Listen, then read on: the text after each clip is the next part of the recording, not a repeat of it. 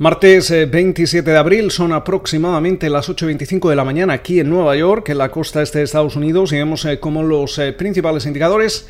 apuntan a una apertura ligeramente al alza. El Dow Jones está sumando ahora mismo 7 puntos, el Standard Poor's 500 arriba un 0,1%, el Nasdaq casi un 0,2%, el rendimiento del bono americano a 10 años se sitúa en el 1,58% y el West Texas Intermediate se está transando ahora mismo en los 62,46 dólares el barril. La atención eh, puesta hoy en múltiples eh, frentes, eh, sobre todo en el comienzo de esa reunión de política monetaria de la Reserva Federal, eh, de la cual vamos a conocer su resultado a las 2 de la tarde, hora local, la costa este de Estados Unidos mañana miércoles. Sin embargo, esta podría considerarse todavía una, una, reunión de transición. No se espera que todavía la Reserva Federal vaya a telegrafiar el mercado que eh, esté eh, dispuesta a comenzar la reducción de la compra de, deuda. Recordemos eh, que el Banco Central de Estados Unidos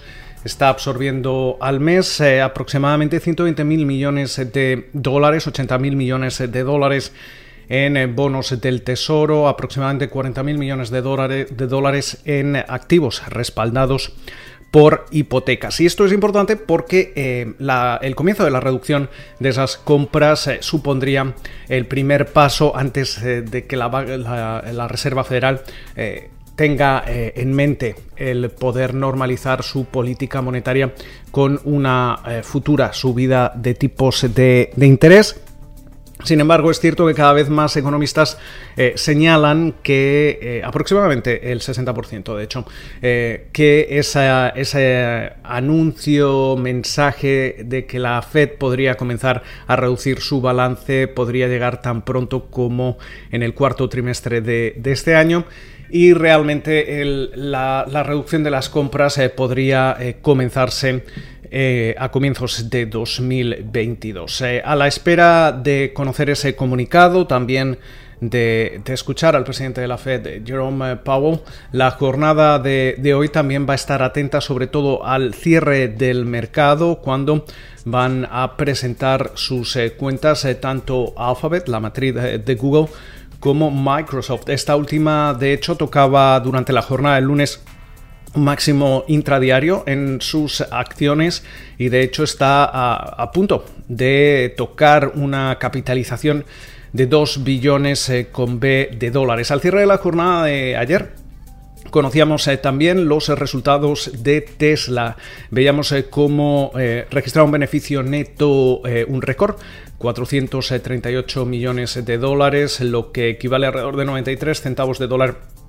por acción y unos ingresos de 10.390 millones de dólares aproximadamente. Eh, buena parte eh, de, estos, de estas buenas eh, cifras también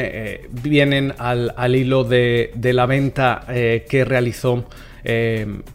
Tesla de, su, de parte de sus posesiones en, Bitcoin. Eh, de hecho, redujo el 10% de su posición en esta criptodivisa a, a finales del trimestre pasado, después de haber invertido 1.500 millones de, dólares, eh, con lo cual ese beneficio de,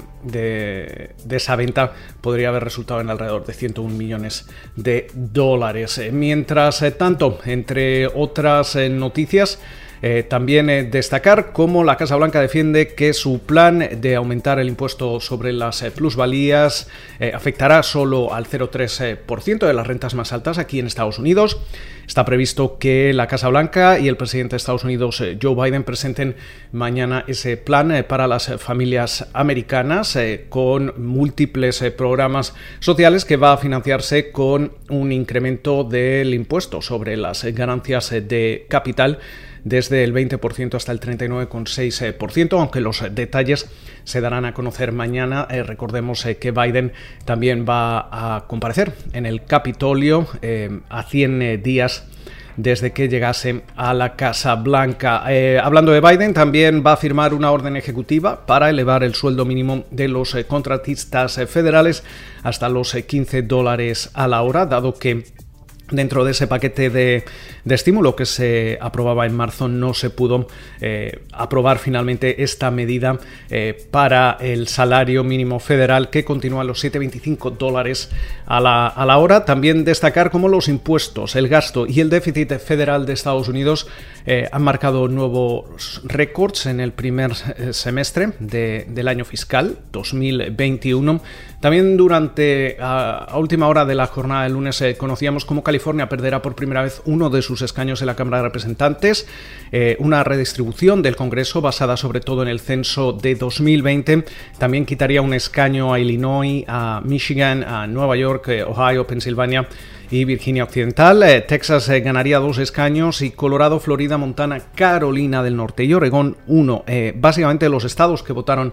a, Biden eh, perderían alrededor de tres eh, escaños. Eh, mientras tanto, las pérdidas de, Nomura relacionadas con el colapso, de Archegos Capital alcanzaron los 2.900 millones de dólares. por su parte, UBS también perdió alrededor de 744 millones de dólares. relacionado con, con, ese colapso del Family Office. también hay que destacar cómo la las acciones de GameStop eh, se disparan después de que la favorita o este valor favorito de los eh, foreros eh, de, de Reddit recaudase 551 millones de dólares en una nueva emisión de acciones. también destacar como Goldman Sachs indica que las cotizadas con exposición a blockchain y las criptodivisas cotizadas, eso sí, que tengan una capitalización superior a los mil millones de, de dólares, han superado al Standard Poor's 500 en 34 puntos básicos en lo que llevamos de, año. Y por último hablábamos de subidas de impuestos y el Standard Poor's 500 se ha mantenido en positivo en un 62% de las ocasiones durante el primer año en que se han subido los impuestos aquí en Estados Unidos, pero eh, solo ganó una media del 2,4%, muy por debajo de su media anual a, a largo plazo que se situaría en el 7,7%. Eso sí, al año siguiente de haber subido las, los impuestos, eh, el Standard Poor's 500 bajó de media un 0,9% y registró caídas el 54% de las veces. Con lo cual, muchísimas eh, referencias eh, para eh, comenzar la, jornada. A lo largo de la misma también vamos a conocer el índice de precios de vivienda SP CareLogic Case-Shiller. también vamos a conocer confianza del consumidor, la encuesta manufacturera de la Fed de, de Richmond y por su parte vemos cómo en Asia las bolsas cerraban con tono mixto, Japón a la baja, Hong Kong a la baja, China relativamente plano, India subiendo. En Europa ahora mismo las eh, principales eh, plazas eh, bursátiles operan con ligeras caídas y por su parte vemos subidas tanto para el Bitcoin como para la onza de oro que estaría operando ahora mismo relativamente plana. Esperamos que pasen ustedes una feliz jornada de martes y como de costumbre nos volvemos a escuchar durante la mañana del miércoles.